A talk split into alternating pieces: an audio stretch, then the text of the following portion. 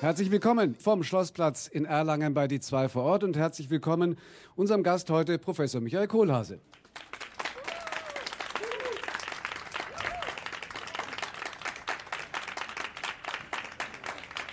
Wir schwanken im Augenblick zwischen Sonnenbrillenwetter und Skiunterwäschenwetter. Sie haben sich für eine Windjacke entschieden. Also wir werden das hier die nächste Stunde ganz gut schaffen, sehr wahrscheinlich. Sie sind ja, es ist in vielfacher Hinsicht ein Heimspiel für Sie. Sie sind ja in Erlangen geboren. Das ist vollkommen richtig. Ähm, das ist schon eine Weile her. Ähm, und mit drei habe ich Erlangen auch schon wieder verlassen. Und dann kamen 50 Jahre Pause und dann habe ich einen Ruf nach Erlangen bekommen und bin gerne gekommen.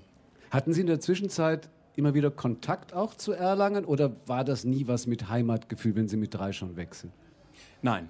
Ähm, ich bin in einer akademischen Familie groß geworden und das ist ein halbnomadisches Leben. Das heißt, äh, zu Hause ist, wo die Familie ist. Und ähm, das kann eben in Erlangen sein, das kann in den USA sein, das kann in Tübingen sein, das kann eigentlich überall sein. Und ähm, es tut mir leid, Heimatgefühle baue ich erst seit etwa sieben Jahren auf. Ja, das reicht doch schon. Und damit sind Sie hier in Erlangen ja doch gut angekommen. Ihr äh, Lehrstuhl, die FAU, ist ganz in der Nähe hier vom Schlossplatz? Ja, um genau zu sein, wir sitzen hier sozusagen im Vorgarten des Präsidiums. Das Schloss, was hinter uns zu sehen ist, da sitzt der Präsident und die zentrale Verwaltung und die machen wahrscheinlich jetzt gerade die Fenster zu, damit sie uns nicht hören. Die hören genug von Ihnen, meinen Sie sonst, oder?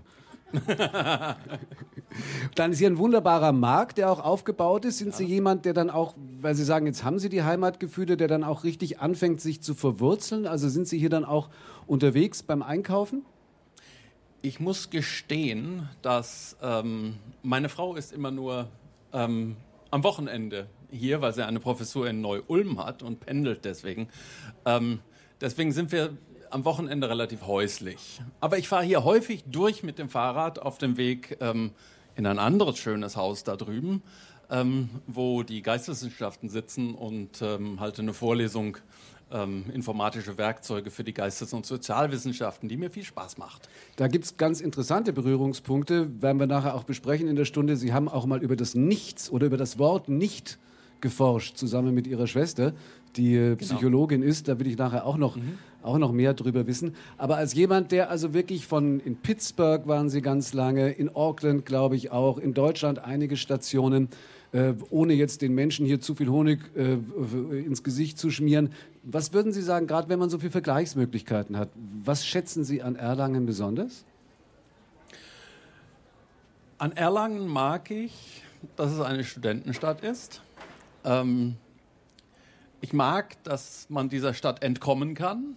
Etwas, was man anderen ja, es ist für mich sehr wichtig, dass ich zu Hause losgehen kann und nach kurzer Zeit irgendwie im Wald bin. Und das ist etwas, was ich an, tatsächlich an, an Erlangen sehr schätze. Ähm, ich bin froh, dass ich nicht in Berlin bin. Da müsste ich stundenlang laufen, bis irgendwie mal was Grünes kommt. Und das ist hier toll. Richtig schön. Das mit dem Heimatgefühl ist vielleicht eine ganz äh, interessante Frage, auch was es Ihnen bedeutet, eben wie Sie gerade gesagt haben, und eine ganz interessante Facette als jemand, der beruflich ja eigentlich als Informatikprofessor äh, Professor ständig dabei ist, neue Welten sich zu erschließen, also aus mhm. dem Vertrauten rauszugehen, weil es ja immer um was Neues gibt, was da auch zu äh, entdecken ist. Stichwort künstliche Intelligenz, worum Sie sich sehr kümmern. Äh, fangen wir ganz Anfang äh, einfach an. Also das Hauptseminar werden wir nicht erreichen. Wir verharren äh, in der Werbe, äh, in der Werbestation vor dem Pro-Seminar. Was, wer oder was ist eigentlich künstliche Intelligenz? Das ist schon mal eine der schweren Fragen der künstlichen Intelligenz, überhaupt zu definieren, was wir machen. Ähm, man könnte ja auf die Idee kommen und sagen, naja, das ist Intelligenz, nur halt eben künstlich und in diesem Fall von Computern gemacht. Ähm, und dann könnte man auf die gute Idee kommen, mal die Psychologen zu fragen, was ist eigentlich künstliche Intelligenz? Und dann fangen die sich an, so ein bisschen auf dem Stuhl zu winden. Ähm, deswegen, also gibt es viele Definitionen, was künstliche Intelligenz wohl sein könnte. Die, die mir sehr gut gefällt, ist eine von Elaine Rich von der Carnegie Mellon University. Ähm, die sagt, ähm, künstliche Intelligenz ist das Fach, das versucht, Prozesse oder Handlungen auf dem Computer abzubilden, die Menschen im Moment noch besser können. Ähm, diese Diskussion hat, äh, diese Definition hat einen wunderbaren Eigenschaft, nämlich das, was künstliche Intelligenz ist, ist sozusagen zeitabhängig. Ähm, sie hat aber auch die furchtbare Eigenschaft, dass alles, was wir können, per Definition keine künstliche Intelligenz mehr ist. Früher dachte man, ja, wenn jemand 20-stellige Zahlen im Kopf multiplizieren kann, muss der hochintelligent sein. Naja, und dann kamen die Rechenschieber und die, ähm, die Taschenrechner und plötzlich war man nicht mehr ganz so beeindruckt. Ähm, danach galt Schachspielen als eine Sache, die dafür muss man richtig intelligent sein. Und dann hat Deep Blue den Kasparov geschlagen und dann war es auch nicht mehr so ganz so ähm, beeindruckend. Und so ist es, dass ganz viele Dinge, die wir in der künstlichen Intelligenz anfangen und dann tatsächlich auch manche von denen können, ja, zum Beispiel Sprache zu verstehen, einfache Dinge zu übersetzen. Sie kennen alle Google Translate und so etwas. Ähm, und sobald wir sie können, sind sie nicht mehr künstliche Intelligenz, sondern Informatik. Eine Stunde, zwei Menschen. Im Gespräch auf Bayern 2. Stefan Parisius trifft Michael Kohlhase. Mathematik interessiert ihn mehr als Rechnen. Und zwar live heute vom Schlossplatz in Erlangen, wo wir mit Bayern 2 die zwei vor Ort den ganzen Tag zu Gast sein dürfen. Professor Michael Kohlhase, Jahrgang 1964. Eben haben wir schon gehört, kurz aus Erlangen, Stippvisite zur Geburt aus schwer vorbelasteter Familie. Zwei Onkel und auch schon ein, ihr Vater waren Matheprofessoren. Wollten Sie den deswegen als Kind manchmal gelegentlich umtauschen? Nein. Ähm, ich bin sehr früh an die Mathematik herangeführt worden. Also Sie können sich vorstellen, dass äh, Familienzusammenkünfte auch immer eigentlich als äh, Mathematikkonferenzen hätten durchgehen können. Ja, meine Onkels und mein Vater haben auch noch im selben Fachgebiet gearbeitet und ähm, da gab es immer was zu erzählen ähm, zwischen ihnen und sie waren alle drei begeisterte ähm, Lehrer und so bin ich schon als relativ ähm, junger Schüler in ähm, verschiedene Fachgebiete der Mathematik eingeführt worden und ich fand es einfach spannend. Also jeder Familienspaziergang wäre auch letztlich unter Umständen eine Mathematik, eine persönliche Mathematikvorlesung gewesen und ähm, ich habe es genossen. Ja gut, andere hätten mit der Vorrede trotzdem gesagt, deswegen hätte ich sehr gerne umgetauscht. Möglicherweise. Lassen Sie sich zu Hause nicht irritieren, wenn zwischendurch äh, hier Lieferungen ankommen. Das ist nicht für uns am Stand, sondern es ist für den Wochenmarkt. Ich glaube, gegenüber wird gerade der Olivenstand aufgefüllt. Also da könnten Sie heute Nachmittag auf dem Schlossplatz in Erlangen auch wieder frische bekommen. Da wird gerade geliefert. Äh, diese häufigen Ortswechsel, die Sie vorhin erwähnt, erwähnt haben, sind auch durch den Job Ihres Vaters äh, gekommen. Was waren die ersten Stationen dann? Also mit drei Jahren aus Erlangen weg? Genau, und direkt nach South Bend in Indiana, das müssen Sie sich vorstellen, das ist so ganz auf dem platten Land, eine sehr gute Universität südlich von Chicago. Und da waren wir dann, glaube ich, neun Monate. Ich weiß nicht mehr so viel davon, aber es gibt tolle Fotos. Ähm, genau. Findet man es, okay, es kamen viele andere Stationen dann, Münster, Tübingen. Fanden Sie das als Kind immer so groovy? Weil es klingt erstmal toll, man erlebt viel, man lernt viel kennen, aber gerade für Kinder ist es ja oft so, die dann sich lieber verwurzeln wollen, eigentlich als alle paar Jahre wieder irgendwohin aufbrechen. Ähm, wir sind gar nicht so häufig wirklich umgezogen. Ja, wir sind ähm, in Münster war ich noch sehr klein und in Tübingen waren wir sehr lange, oder zumindest gefühlt für mich damals sehr lange. Und da gab es immer wieder diese Freisemester meines Vaters, mit, die wir immer als Familie genutzt haben. Ähm, und da war man dann auch schnell wieder zurück. So nach neun, sechs, neun Monaten oder was war man wieder da und dann war man, ging das alles. Mhm. Aber sicher eine Situation, in der Geschwister dann ganz wichtig sind und eine wichtige Rolle spielen, weil die ja als Kontinuum wenigstens immer da sind. Ja, insgesamt Familie. Mhm. Es müsste, ich habe mal nachgerechnet, so ungefähr gewesen sein, als Sie in der 10. Klasse waren, äh, als der erste Computer aufgetaucht ist in der Schule. Hat Sie das sofort fasziniert? Ja, ähm, ich muss sagen, bevor der erste Computer in der Schule aufgetaucht ist, ist er bei uns zu Hause aufgetaucht, weil mein Vater als Mathematiker das natürlich auch toll fand.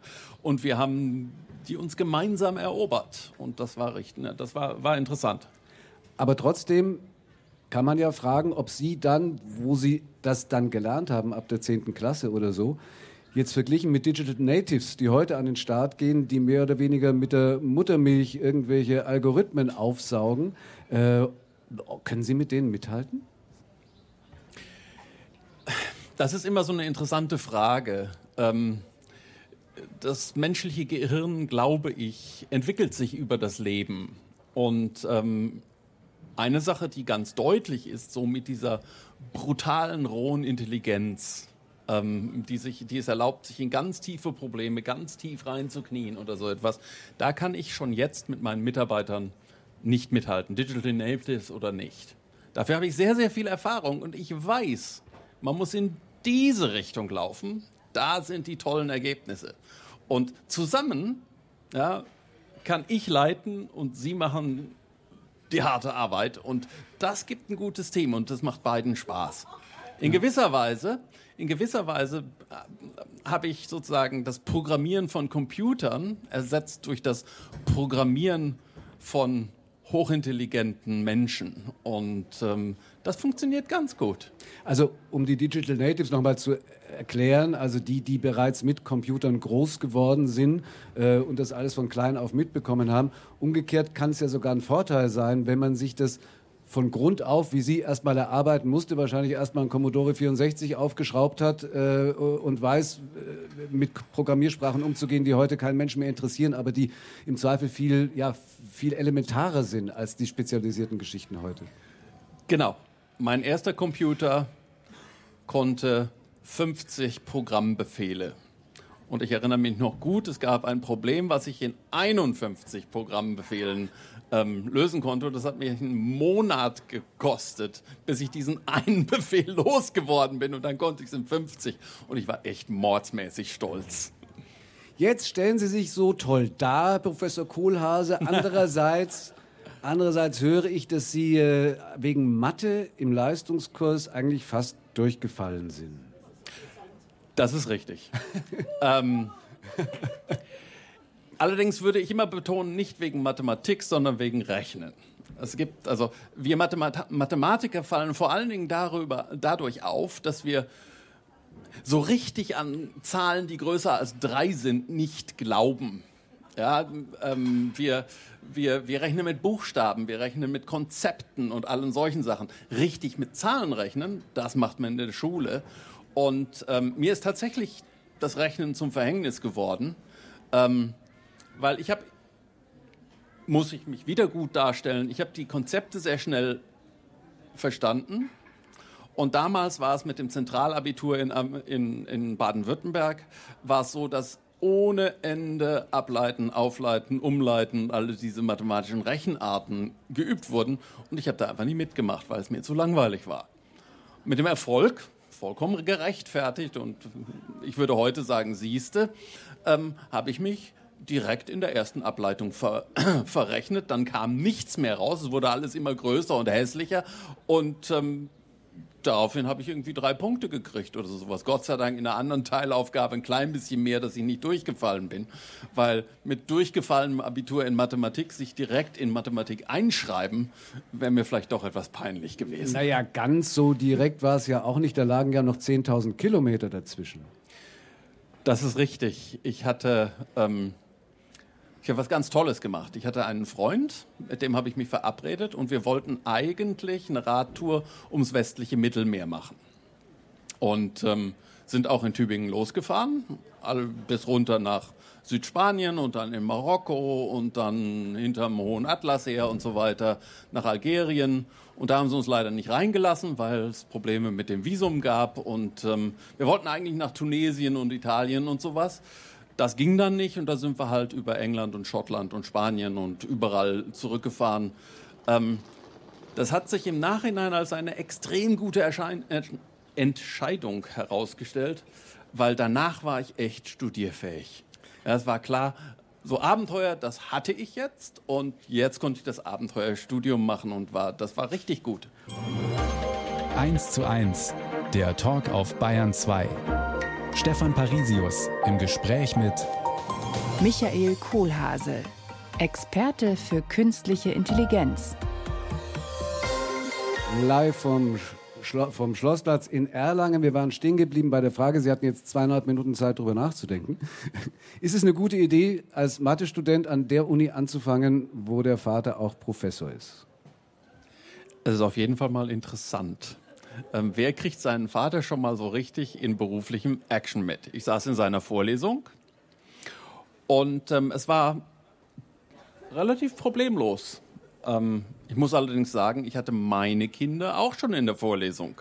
Ähm, zwei zumindest. Ähm, an der Jacobs University in Bremen damals ähm, haben die auch an der Jacobs University studiert und saßen bei mir in der Anfängerverlesung Informatik. Ich habe ihnen nur vorher gesagt, bitte, eins möchte ich nicht, dass ich euch beim Betrug in der Klausur erwische. Das wäre mir sehr unangenehm. Und ähm, ich habe sie auch nicht erwischt. Sie haben halt dann weggeschaut. Sie haben halt dann Nein. weggeschaut. Man muss fairerweise dazu sagen, dass Sie dann bald auch aus Tübingen weggegangen sind, wo Ihr Vater Professor war und nach Genau. Bonn da dann weitergemacht haben. Und was ich spannend fand zu lesen, dass Sie schon ganz früh im Studium sich eben vor, vor, vor 30 Jahren schon mit künstlicher Intelligenz man sich da schon beschäftigt hat. Das ist ja im Augenblick so ein, so ein Trendbegriff. Versuchen wir mal einen Vergleich, was seitdem da passiert ist. Also wenn das vor 30 Jahren, als Sie damit angefangen haben, so die ersten Knospen waren, wo sind wir jetzt in der Entwicklung von künstlicher Intelligenz? Ist das jetzt schon vor der Blüte oder ist das noch weit vom Aufblühen entfernt? Also ähm, künstliche Intelligenz gibt es schon seit 1950. Ja, das ist also noch ein bisschen länger. Ähm, ich würde sagen, die künstliche Intelligenz gibt es schon lange und auch im Einsatz schon sehr lange. Aber ich glaube, wir sind jetzt an einem interessanten Punkt, weil es das erste Mal ist mit solchen Systemen wie ChatGPT oder so etwas, wo der normale Bürger merkt, da gibt's was. Ja, wir haben künstliche Intelligenz schon sehr lange. Ähm, sie benutzen das auch alle schon. Ja, sie benutzen ähm, Siri und Co. schon lange. Das ist längst, also das ist, das war alles mal im Sinne der alten Definition künstliche Intelligenz, das ist jetzt Informatik. Ja, ähm, wir benutzen das alle schon, aber mit ChatGPT ist es plötzlich so, dass über Nacht, und das hat eigentlich alle überrascht, mich auch, ja, ähm, sind wir an einem Punkt, wo künstliche Intelligenz sichtbar ist und auch für viele durchaus auch Ängste auslöst. Das ist also ein Programm, wo man in Dialog treten kann. Äh, mit der künstlichen Intelligenz. Genau. Sie werden vielleicht verblüfft und überrascht sein. Ich habe ChatGPT, äh, dieses Programm, über Sie befragt, was da rausgekommen ist. Lese ich Ihnen nachher vor. Erstaunliches, sage ich jetzt schon. Interessant fand ich, dass Sie nicht mit Scheuklappen, wie man das gemeinhin vielleicht einem Mathematiker unterstellen würde, sich dann fokussieren auf künstliche Intelligenz, sondern oder auf Informatik, Mathematik, sondern eben immer auch versuchen, oft mal über den Tellerrand rauszuschauen. Ich habe es vorhin schon erwähnt, äh, auch Gemeinsamkeit mit Geisteswissenschaften zu suchen. Also Ihre Schwester ist Psychologieprofessorin und gemeinsam mit ihr haben Sie über das Wort nicht geforscht. Da muss doch eigentlich ein Mathematiker bei nichts muss ihm doch eigentlich Angst und Bange werden. Aber haben Sie da Gemeinsamkeiten gefunden zwischen Psychologie und Mathe? Also über einen kleinen Umweg. Ich ähm, habe mich schon relativ früh sehr stark für Sprache interessiert und ähm, Mathematik kann man sehen, als dass sie eine spezielle Sprache hat, die in gewissen Gebieten extrem genau ist. Und wir benutzen sogar ganz komische Symbole dafür, um es noch genauer und kürzer auszudrücken. Und wir haben für diese Symbole Rechenregeln. Wie andere Leute mit Plus, Mal und sowas rechnen, rechnen wir mit und, oder, für alle, für eins, für genau eins, genau dann wenn, mit solchen Sachen und ähm, bauen auch Programme, die damit rechnen können. Alle diese Worte kennen Sie, die kommen auch in der normalen Sprache vor. Wir sagen dauernd so etwas wie jeder Mann liebt eine Frau oder so etwas. Und ähm, wenn man Sprache verstehen will, muss man auch diese Zusammenhänge verstehen. Und ähm, wenn man so etwas verstehen will wie Maria schlägt ähm, ihren Hund nicht mit dem Besen, ja, dann gibt es mehrere Möglichkeiten, das wahrzumachen.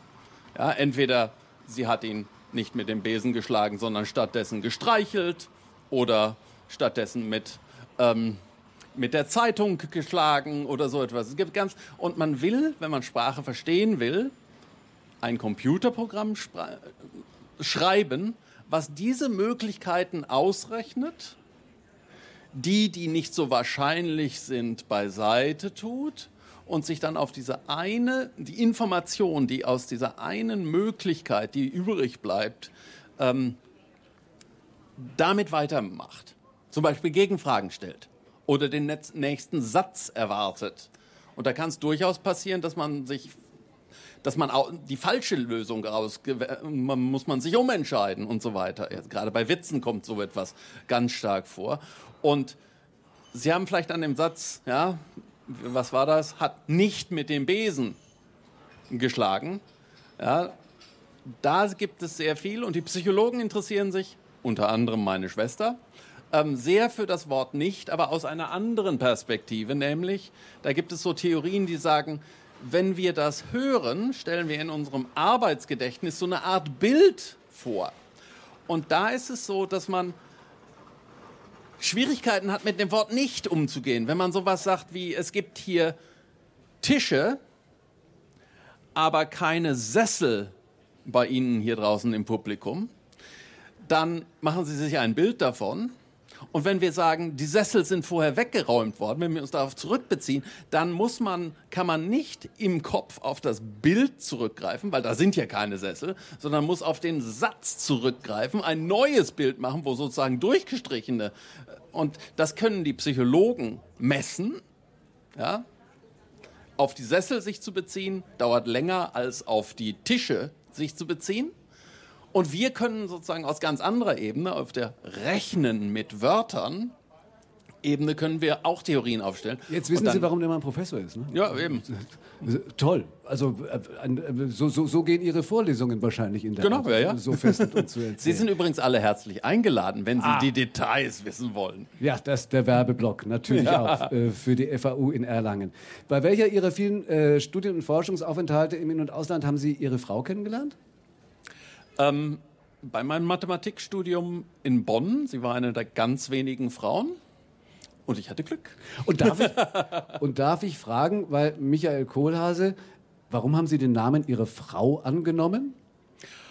Ähm, ich hatte noch keine Publikationsliste, bei, wo ein Namenswechsel nicht ideal war und wir wollten einfach ein Statement machen. Und wer kann schon bei Michael Kohlhase Nein sagen? Ja, ähm, ich werde immer gefragt irgendwoher kenne ich sie doch. Und dann sage ich, ja, ja, 11. Klasse, Emilia Galotti war auch da.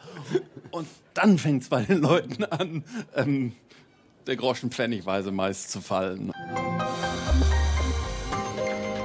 Bayern 2, die zwei vor Ort. Live vom Schlossplatz in Erlangen. Heute mit dem Informatikprozessor Michael Kohlhase von der FAU Erlangen, hier ganz in der Nähe um die Ecke. Da ist er seit 2016 äh, Informatikprofessor, vorher 2003, Sie hatten es kurz erwähnt, äh, eine Professur an der Jakobs-Uni in Bremen. Das war eine Privatuniversität, die dann pleite gegangen ist. Sie waren nicht schuld, aber die Frage äh, wollte ich stellen, könnten Sie kurz sagen, welches der beiden Systeme was besser kann? Ja. Ähm,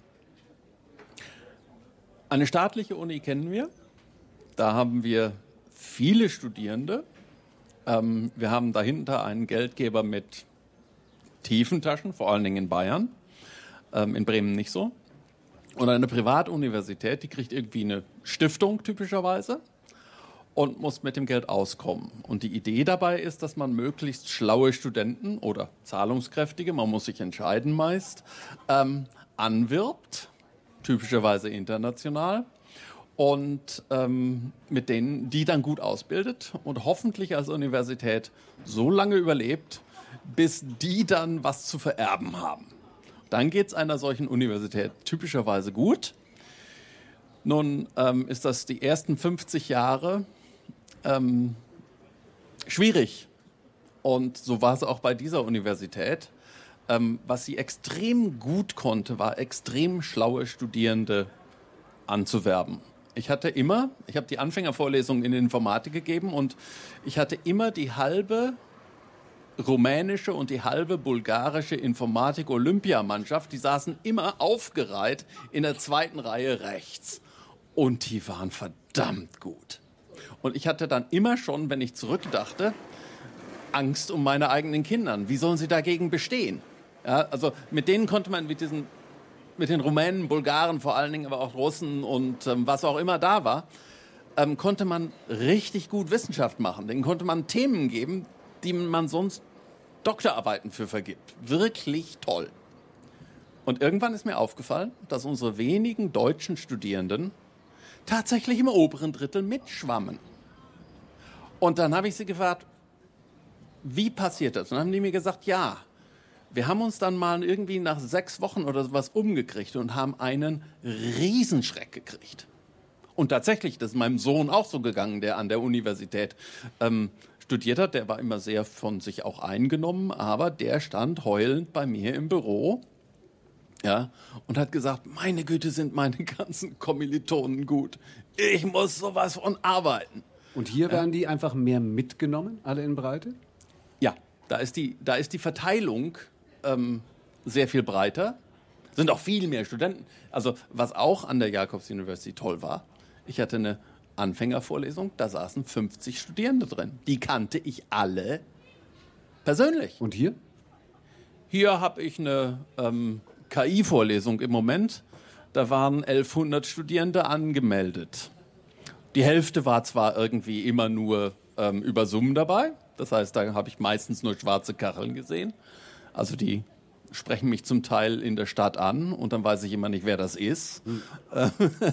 aber ähm, naja, aber das sind sehr unterschiedliche Sachen. Ja, aber das zeigt schon ein bisschen eben die, die ja. Ambivalenz dieser Systeme und was, was möglicherweise besser kann. Bleiben wir mal bei der KI, bei der künstlichen Intelligenz, weil geht ja nicht anders in diesen Tagen, wo ja. jeden Tag irgendeine Schlagzeile äh, neu kommt. Gerade gestern kam wieder eine Warnung von dem äh, Erfinder äh, von JetGPT, glaube ich. Viele anderen haben es gefordert, Denkpausen einzulegen. Teilweise wird es fast verteufelt, es werden Verbote ausgesprochen. Äh, Wäre das auch ein Berufsverbot für Sie dann letztlich? Was halten Sie davon, von diesen Warnungen? Viel ist, dass sich Leute interessant machen wollen. Ähm, es wird viel auch von eigentlich beruflicher, berufener Seite ähm, vor KI gewarnt. Ähm, dabei muss man wissen, dass es zwei Arten von KI gibt. Es gibt die künstliche Intelligenz, die wir starke künstliche Intelligenz nennen. Die wollen menschliches Verhalten als Ganzes nachbilden. Und dann gibt es das so ein bisschen, was Hollywood glaubt, was künstliche Intelligenz sei. Wir kennen alle die Filme, ja. Und da kommt es dann auch da, dass beim Terminator die KI die Kontrolle übernimmt. Ähm, während was eigentlich an den Universitäten gemacht wird, ist die sogenannte schwache künstliche Intelligenz. Wir suchen uns eine Aufgabe aus, zum Beispiel Schach spielen, zum Beispiel Sprache verstehen, zum Beispiel Gedichte erfinden oder so etwas und versuchen, die möglichst gut zu werden, zu, hinzukriegen und den Menschen vielleicht sogar zu übertreffen. Aber Sie glauben doch nicht, dass die Schachprogramme mit Wonne ein Gedicht lesen können. Ja, sowas können die nicht. ChatGPT ist das erste Mal, dass man mehrere Sachen gleichzeitig kann und es ist wirklich scary. ChatGPT hat fast die Klausur in meiner KI in meiner KI-Vorlesung bestanden. Aber wenn Sie sagen, das ist scary, also äh, angstmachend letztlich, ähm, dann verstehen Sie die Angst schon mancher Menschen äh, vor Maschinen, die intelligenter sind als sie selbst und die sie damit vielleicht auch möglicherweise in irgendeiner Art und Weise verdrängen können? Es werden immer gewisse Sachen verdrängt. Ich würde keinem heutzutage raten, ähm, noch Lastwagenfahrer zu werden. Denn das wird in kurzer Zeit schon kein Arbeitsplatz mehr sein, weil wir automatisch fahren werden. Und viele Verwaltungsjobs werden gefährdet sein. Aber es werden auch sehr viele Jobs eben werden besser. Ja, ChatGPT kann sehr gut programmieren, wenn die Programme nicht länger sind als so. Ja, das können übrigens gut ausgebildete Informatiker auch. Und dadurch, dass ChatGPT, also meine Mitarbeiter sagen, ja, wir haben die ganze Zeit ChatGPT offen. Und für einfache Fragen fragen wir einfach mal, ChatGPT, schreib mir ein CSS-Programm, so das und sowas und dann ähm, kopieren sie es rüber und werden dadurch sehr viel produktiver. Ja?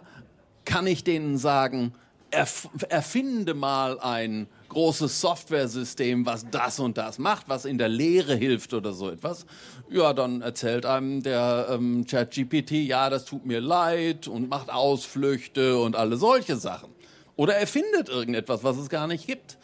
Das wird sicherlich sehr viel besser werden, aber ich bin davon überzeugt, dass wir die Menschen tatsächlich noch brauchen für die großen Zusammenhänge. Und die kleinen Sachen machen wir auch jetzt schon mit dem Taschenrechner oder so etwas. Und ja gut, dann kann es jetzt auch eben eine Laudatio in einer äh, erfinden und richtig gut machen, mhm.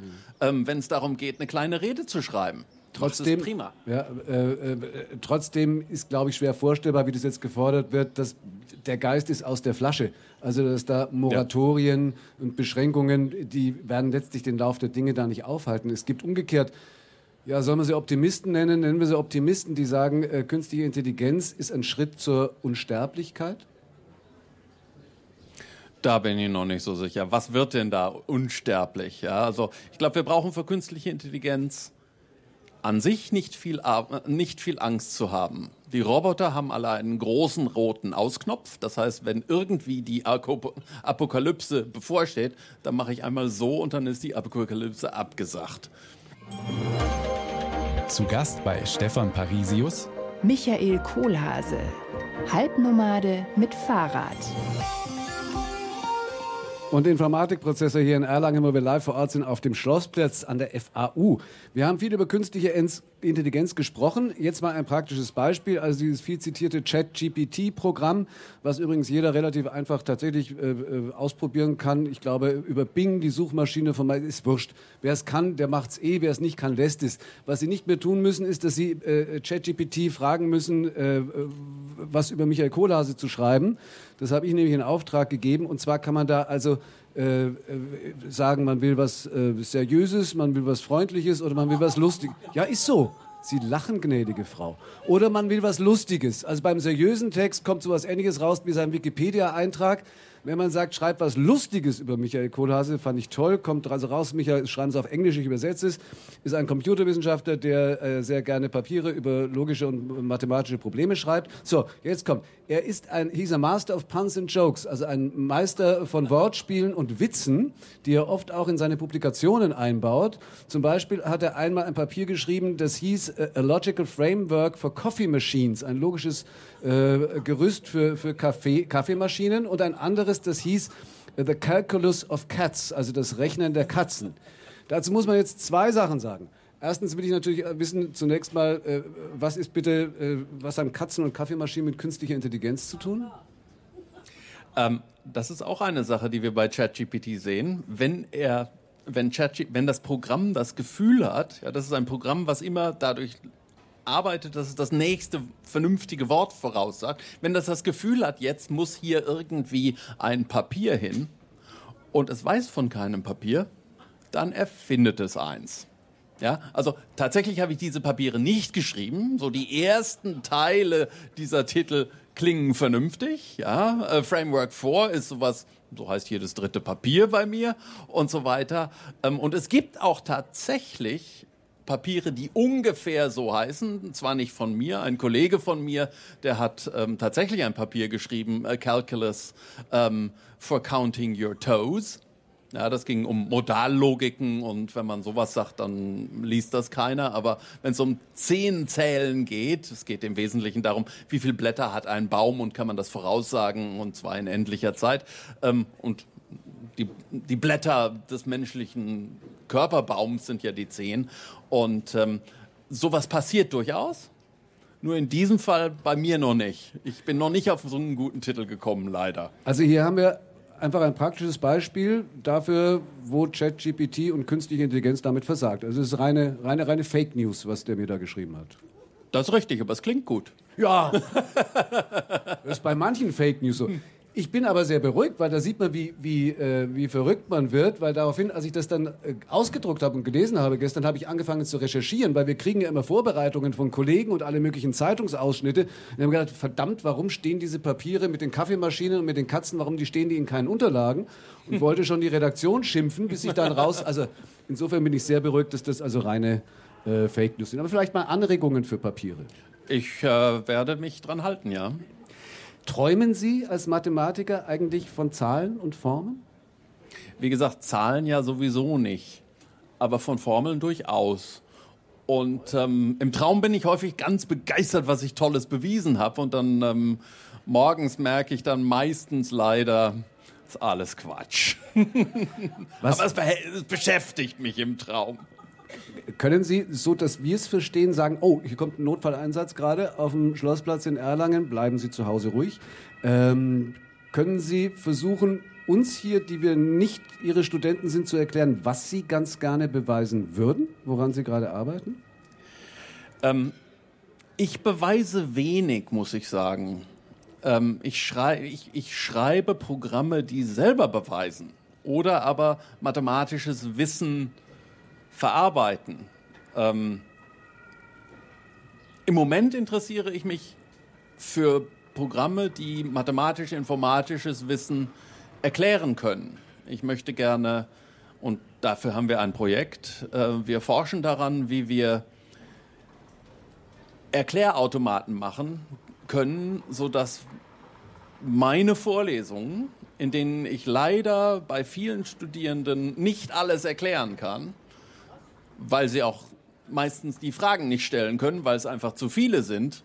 Aber wir bauen sozusagen Erklärautomaten in die Vorlesungsunterlagen ein und da kann man jedes Wort, jedes Inhaltswort, also nicht RCS oder sowas, das nicht, aber sowas wie das Wort plurisubharmonisch oder Bayesches Netzwerk oder sowas kann man anklicken und dann ähm, generieren wir so Minikurse, die darauf hinführen ähm, und beobachten die Studierenden bei der Interaktion, so dass wir, so wie ein guter Lehrender auch, irgendwie sich ein Modell davon macht, was dieser persönliche Student alles schon weiß, so dass wir zugeschnittene Erklärungen abliefern. Ich glaube, dass das vielleicht hilfreich wäre, besonders in einer Situation, in der ich jetzt mit meinem ähm, Artificial Intelligence Studiengang bin, wo wir ganz viele Studierende aus Indien, aus Pakistan, aus dem Iran haben und die alle unterschiedliche Bildungsbiografien haben und äh, unterschiedliche Dinge können. Ich kann das nicht voraussagen.